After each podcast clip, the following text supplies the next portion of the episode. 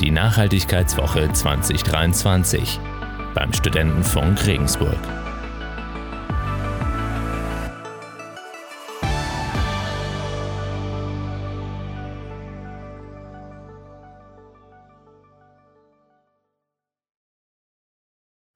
Eins der größten Themen aktuell in unserem Alltag ist Nachhaltigkeit. Und wir haben uns beim Studentenfunk gedacht, wir wollen jetzt eine Woche lang anlässlich der Nachhaltigkeitswoche an der Uni über dieses Thema reden und wollen da in verschiedenen Facetten einfach so ein bisschen zeigen, was das alles abdeckt und äh, in welchen Bereichen Nachhaltigkeit eine große Rolle spielt. Und deswegen heißen wir euch heute herzlich willkommen zum ersten Beitrag von dieser kleinen Reihe und sind hier in einer kleinen Co-Produktion mit unserem Podcast, äh, auch über den Studentenfunk, äh, Your Watchlist. Wir reden eigentlich immer über Filme und Serien. Deswegen haben wir uns heute das Thema überlegt, dass wir über Nachhaltigkeit in Filmen reden wollen. Und einfach mal so ein bisschen einen kleinen Rundumschlag machen wollen. Was gibt es für Filme, in denen Nachhaltigkeit ein Thema ist? Wie funktioniert Nachhaltigkeit hinter den Kulissen bei der Produktion von einem Film? Und ich glaube, da gibt es sehr viel dazu zu sagen und ich finde schön, dass wir uns dem Thema mal annehmen. Ja, genau, da kann ich nur zustimmen. Also Nachhaltigkeit wird auch in Hollywood und auch in der deutschen äh, Filmlandschaft natürlich immer wichtiger, weil eine Filmproduktion, wir beide sind Fil riesen Filmfans, ich glaube, das kann man sowieso schon mal sagen für Leute, die uns nicht kennen. Und ja, es ist immer so ein bisschen ein Wermutstropfen, wenn man dann doch mitbekommt, was so eine Filmproduktion eben an CO2-Ausstoß generiert, weil das sind halt riesige Mengen. Und da ist jetzt eben eine große Bewegung im Gange, das Ganze äh, umweltfreundlicher zu gestalten. Und da wollen wir ein bisschen aufklären, wie das dann funktionieren kann. Ganz genau. Und ich glaube, damit können wir auch gleich schon mal anfangen, weil ich fand es sehr interessant, wenn man ein bisschen zu dem Thema recherchiert, dann kommt man ganz schnell auf die Seite von der Bundesregierung. Ah, okay. Und das hat mich sehr überrascht, weil ja, ich jetzt eigentlich äh, das nicht mit, ähm, wir setzen uns dafür ein, dass Film grün gemacht wird, assoziieren mhm. würde. Und da finde ich sehr schön, weil da gibt es wirklich einige Programme und Vorschläge, die sich für Green Producing einsetzen. Das ist sozusagen ja der Fachbegriff für nachhaltiges Filmemachen. Mhm. Und im Kern steht da meistens, wie du es eben schon gesagt hast, die Reduktion von der CO2-Emission ja. oder eben der Ausgleich der CO2-Emission. Genau. Genau, es gibt aber auch ganz viele andere Vorschläge und ein paar von der Bundesregierung habe ich einfach mal mitgebracht, weil ich das ganz cool fand. Natürlich das naheliegendste, Ökostrom benutzen, aber eben auch Flugreisen vermeiden oder so kleine, einfache Sachen, dass man bei einem ganz großen Team, was man natürlich mit Essen versorgen muss, nicht auf Einweggeschirr setzt, mhm. sondern wiederverwendet. Und das sind, finde ich, Sachen, an die denkt man eigentlich gar nicht, aber so einfach ist es, einen Film schon ein bisschen nachhaltiger zu machen. Mm, genau, also es gibt da so eine ganze Liste, ich habe mir da auch ein bisschen was rausgeschrieben mal, was man eben alles machen kann. Das mit den Flugreisen, die man möglichst vermeiden soll, das hat der David ja schon gerade gesagt. Das Ding ist, äh, dass für Filmproduktionen ja ein riesiges Team praktisch engagiert wird. Äh, das sieht man, wenn man sich einfach mal so einen Blockbuster anschaut und dann so die Credits durchlaufen. Die laufen ja teilweise minutenlang oder mehr, also wirklich zehn Minuten lang mhm. durchgehend diese Credits durch. Klar, da sind auch viele Leute von der Pre- und von der Post-Production dabei, also nicht alle sind jetzt beim Dreh zum Beispiel anwesend. Aber beim Dreh ja natürlich selbst auch. Du brauchst Leute, die das Ganze ausleuchten, Kameraleute, die Leute, das ganze Team hinter der Kamera. Du brauchst Setbauer, du brauchst die äh, Schauspieler, Komparsen und, und, und. Ähm, und die ganzen Leute kriegen natürlich auch einfach zu essen. Die müssen versorgt werden, die müssen an die nötigen Sets geflogen oder gefahren werden. Und das ist natürlich ein riesiger Aufwand. Ähm, was man noch machen kann, ist Mülltrennung, ist ein Riesenthema, mhm. dass du die, die Sachen recyceln kannst. Das ist ganz wichtig. Ähm, dass man teilweise auch auf Leihmaterialien und Leihprops setzt. Also gerade wenn man jetzt zum Beispiel einen Film über den Zweiten Weltkrieg machen will, dann gibt es ja, diese ganzen Uniformen gibt es schon irgendwo. Also die wurden ja auch für andere Filme schon produziert und hergestellt, dass man dann eben auf solche Sachen zurückgreift und die dann eben zurückgibt. Da muss man das Ganze nicht neu irgendwie anschaffen. Ähm, nachhaltige Materialien beim Setbau. Ähm, das ist ganz wichtig. Es gibt äh, Holz, das eben umweltfreundlich in Anführungszeichen abgebaut wurde, dass praktisch keine Überforstung stattfindet und und und. Das kann man machen. Dann das Catering auch nachhaltiger machen. Also gerade die ganzen Leute bekommen ja zu essen. Äh, da kommen wir später noch zu einem ganz speziellen Film, der das ganz besonders gemacht hat, dass man praktisch darauf achtet, dass da nicht so viel Fleisch drinnen ist oder dass die Sachen eben ähm, umweltfreundlich angebaut ist. Dass es nicht nur Soja ist, dass die das Ackerland in den betreffenden Ländern eben kaputt macht und so weiter.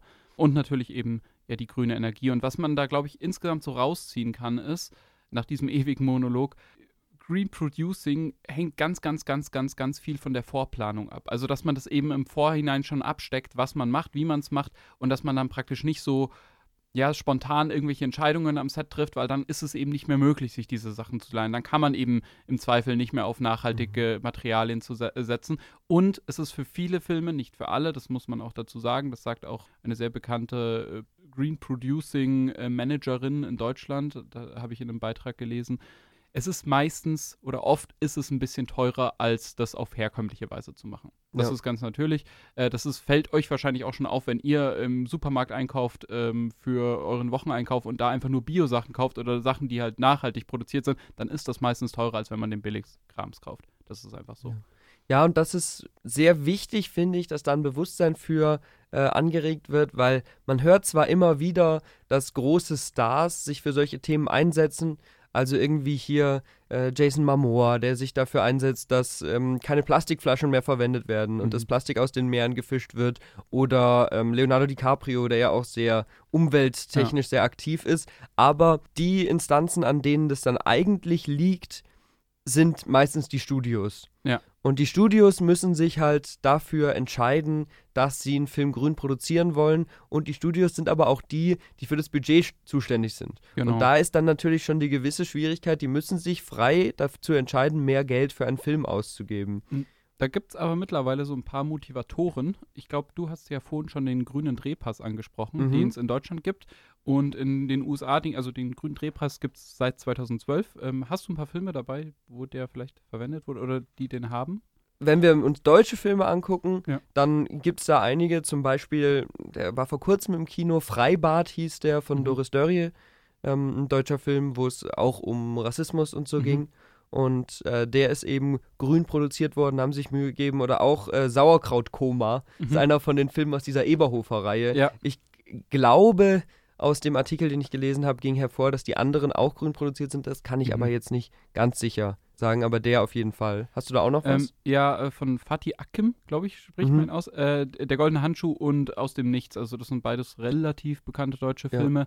Ähm, die sind beide grün produziert und an der Stelle auch von einem deutschen Regisseur, aber in Hollywood, ähm, Roland Emmerich, mhm. gibt es auch grün produzierte Filme und da kann man jetzt vielleicht so ein bisschen den Bogen in die USA spannen, weil es gibt so ein ähnliches Siegel, gibt es auch in den USA und das ist das Green Seal, heißt es. Mhm. Ähm, und das ist natürlich auch gewissermaßen so ein Aushängeschild für dann große Studios, wenn zum Beispiel Disney sich auf die Fahne schreiben kann, ja, wir haben Avengers Endgame, haben wir grün produziert ähm, oder den neuen Avatar haben wir grün produziert, der wurde komplett grün produziert.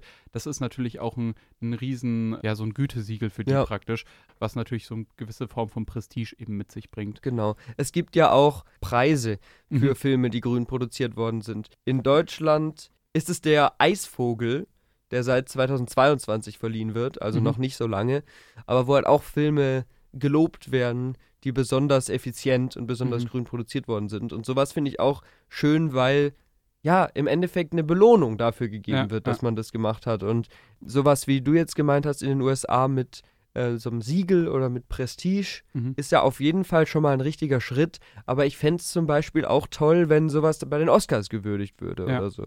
Weil wenn wir schon so große Filmevents haben, dann kann man eigentlich da auch solche Themen da ansprechen. Ähm, absolut. Äh, da ist vielleicht jetzt halt auch gerade was im Gange. Also einer der oder der erfolgreichste Film letztes Jahr wurde vollständig grün produziert und das gilt auch als der grünest produzierteste Film aller Zeiten, äh, nämlich Avatar 2. Und zwar auch ein Film, bei dem man jetzt nicht unbedingt denkt, dass es überhaupt möglich ist, weil der so viel CGI und so viel Technik drin hat und so ein riesiges Spektakel ist, dass das irgendwie fast schwerfällt, es zu glauben.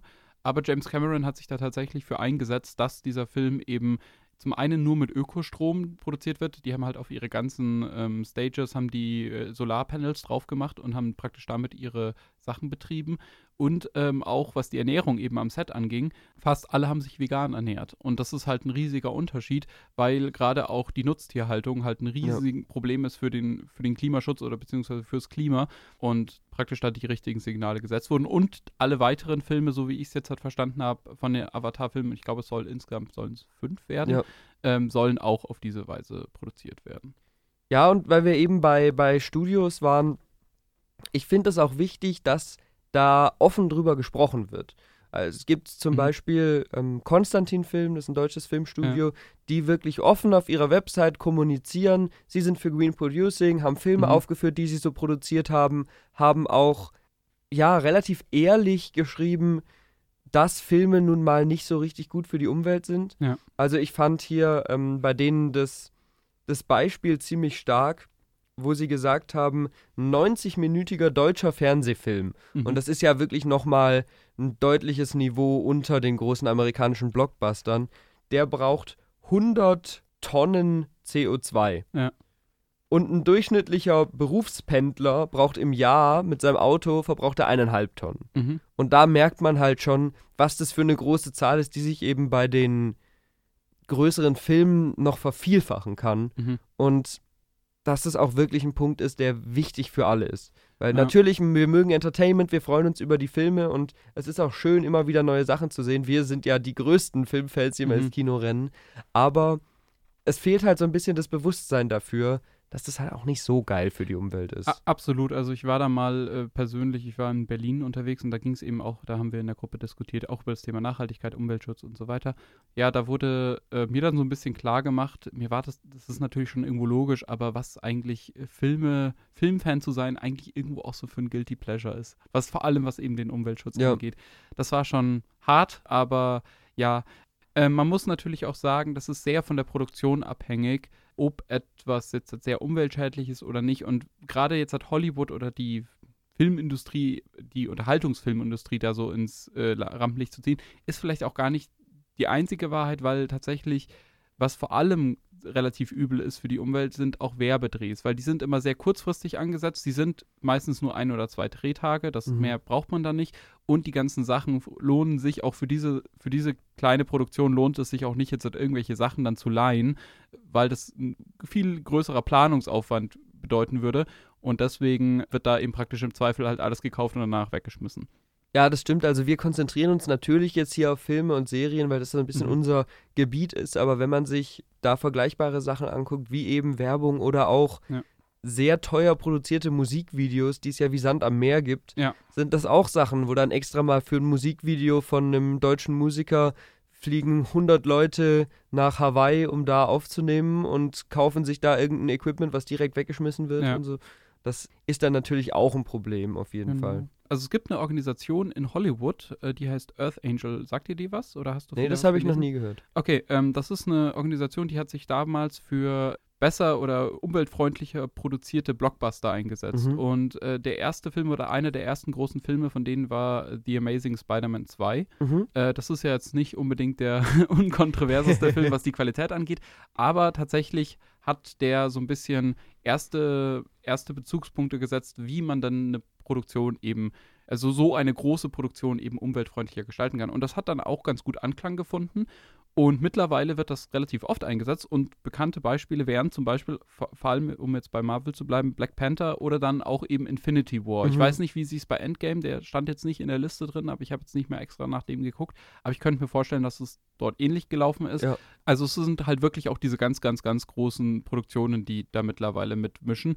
Mit natürlich Avatar, über den wir ja schon gesprochen hatten. Ja, das ist eigentlich ein ganz gutes, ganz gutes Zeichen, finde ich. Mhm. Aber wir sind jetzt natürlich die ganze Zeit sehr theoretisch.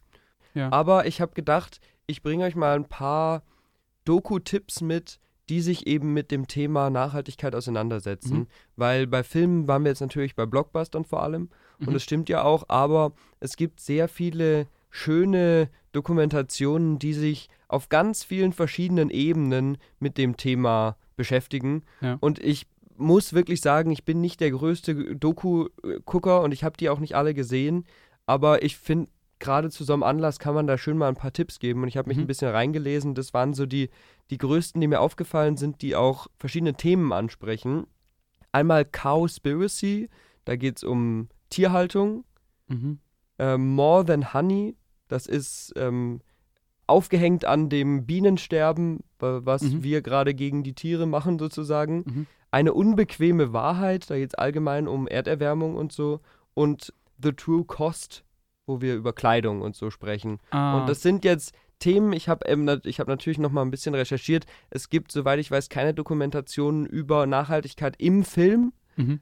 aber ich fand, das hat hier trotzdem einen guten Platz, Mhm. weil es halt sozusagen Dokumentationsfilme sind, die Nachhaltigkeit thematisieren. Auf anderen Ebenen und vielleicht auch auf Ebenen, die im Laufe von unserer Mottowoche noch eine Rolle spielen werden. Ja.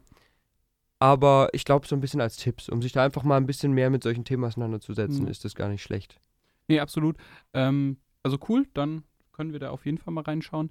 Äh, ich habe noch ein paar Filme mitgebracht. Mhm. Und zwar, die sich so im weitesten Sinne mit dem Thema Nachhaltigkeit beschäftigen. Um jetzt gerade an die Dokus anzuschließen, könnte ich da erstmal Vergiftete Wahrheit sagen. Mhm. Ähm, Vergiftete Wahrheit ist ein Film, ich glaube, der heißt im Original Dark Waters. Der ist mit Mark Ruffalo. Da geht es um den Teflon-Skandal. Ich weiß nicht, hast du davon schon mal gehört? Ich habe von dem Film schon mal gehört. Also Okay. über dem Film habe ich auch von dem Teflon-Skandal Genau, gehört. also da ging es darum, äh, dass eine, eine Fabrik, ähm, die extrem giftige Sachen, also Mhm. Teflon hergestellt hat, Abwasser praktisch in die Natur abgelassen hat und äh, die MitarbeiterInnen aus dieser Fabrik wurden auch schwer krank durch die Arbeit mit diesem giftigen Material und es sind massenhaft Kühe und die Leute gestorben, weil die praktisch ja die äh, das, das Grundwasser verunreinigt wurde. Darum geht es so ein bisschen. Das ist ein extrem guter Film, das, der ist mehr so fast schon dok dokumentarisch aufgearbeitet. Es geht um einen Anwalt, der praktisch das Ganze so investigativ dann Mhm. aufarbeitet und aufdeckt. Hast du den mal gesehen? Den habe ich nicht gesehen, leider. Dann kann ich eine Schauempfehlung an dieser Okay. Stelle aussprechen. Ich fand den großartig. Gerade für die Leute, ähm, die äh, so äh, journalistische Stories irgendwie mögen, äh, ist es ein absoluter Tipp. Weiter, wir hatten ja Avatar 2 vorhin schon als Green Producing ähm, Projekt. Avatar 1 ist ja auch in erster Linie eigentlich ein, The ein Film, der sich mit dem Thema auseinandersetzt, ja, wie sich der Mensch praktisch der Natur annimmt und was der Mensch mit der Ja. Natur macht. Also, ich glaube, zu Avatar 1 muss ich nicht mehr viel sagen. ähm, aber äh, auf jeden Fall Schauempfehlung gibt es auch auf Disney Plus zu Genau. schauen. Und das ist auch, finde ich, ein sehr weit verbreitetes Trope in Mhm. der Filmwelt, dass wir eben dieses Natur gegen Mensch und Maschine haben. Also, Genau. dass man zeigt, wie der Mensch mit seiner Maschine, oft anhand von Industrialisierung oder so, dann die Welt kaputt macht. Da wäre doch ein Tipp, der mir spontan einfallen würde: Prinzessin Mononoke. Mhm.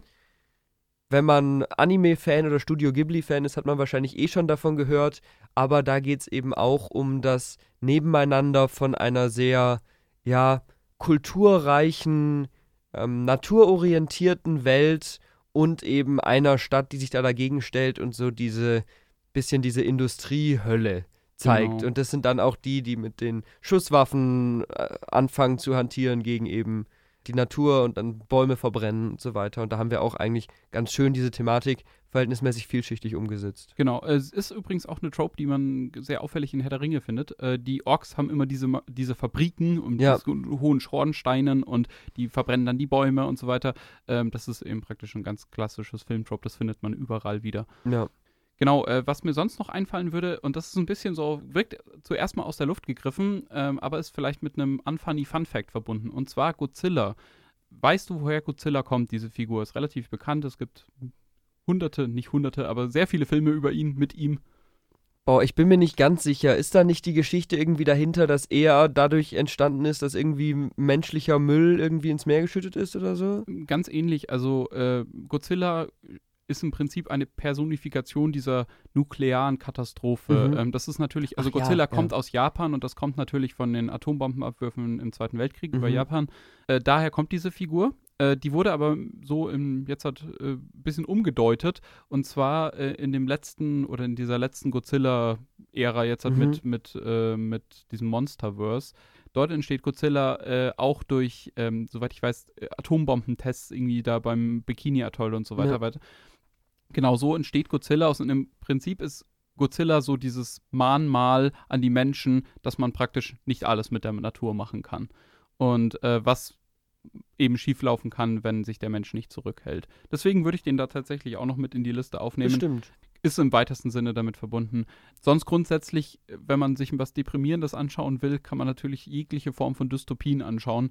Äh, Ob es jetzt Mad Max Fury Road ist oder Elysium oder, ähm, oder Blade Runner. Also das geht da wirklich alles rein. Setzt sich im Endeffekt auch alles mit dem Thema Nachhaltigkeit so insofern auseinander, was passiert, wenn wir uns nicht dran halten. Ja, ja, das stimmt. Kann man natürlich in dem Zuge auch, ohne jetzt noch ein zu großes Fass aufmachen zu wollen, äh, auch viele von diesen Weltuntergangsfilmen nennen, Ja, die dann zeigen, dass aufgrund von Erderwärmung oder Erdunterkühlung oder was auch immer, auf jeden Fall von einer menschengemachten Katastrophe, dann gerade die ganze Welt zusammenbricht. Genau. Nee, absolut. Also da ist ja Roland Emmerich eigentlich der Vorreiter das in diesen Filmen. Und es schließt ja auch sehr schön die Klammer, wie du eben schon angeführt hast, dass er eben auch ein Gesicht des Green Producing eigentlich ist. Total, vor allem finde ich es äh, schön, dass es mit so einem Film gemacht hat, der sich ja im Endeffekt damit auseinandersetzt, dass praktisch die, die Welt untergeht. Dann hoffen wir mal, ihr konntet ein bisschen was aus unserem Podcast mitnehmen. Es wird auf jeden Fall noch weitere Beiträge zum Thema Nachhaltigkeit geben die nächsten Tage. Die findet ihr sowohl auf der Studentenfunk-Homepage äh, als auch ähm, auf Spotify.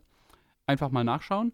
Und sonst hoffen wir, wir sehen uns, hören uns wieder bei Ur Watchlist, wenn es wieder um Filme geht äh, dann auch mit einem anderen Thema. An der Stelle vielleicht auch noch, falls ihr euch jetzt denkt, das Thema Nachhaltigkeit hat mich super interessiert, aber eigentlich interessiert mich das Thema Feminismus viel mehr.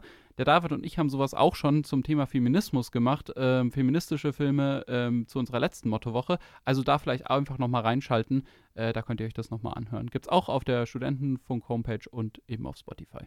Dann würde ich sagen, tschüss. Tschüss, Dankeschön.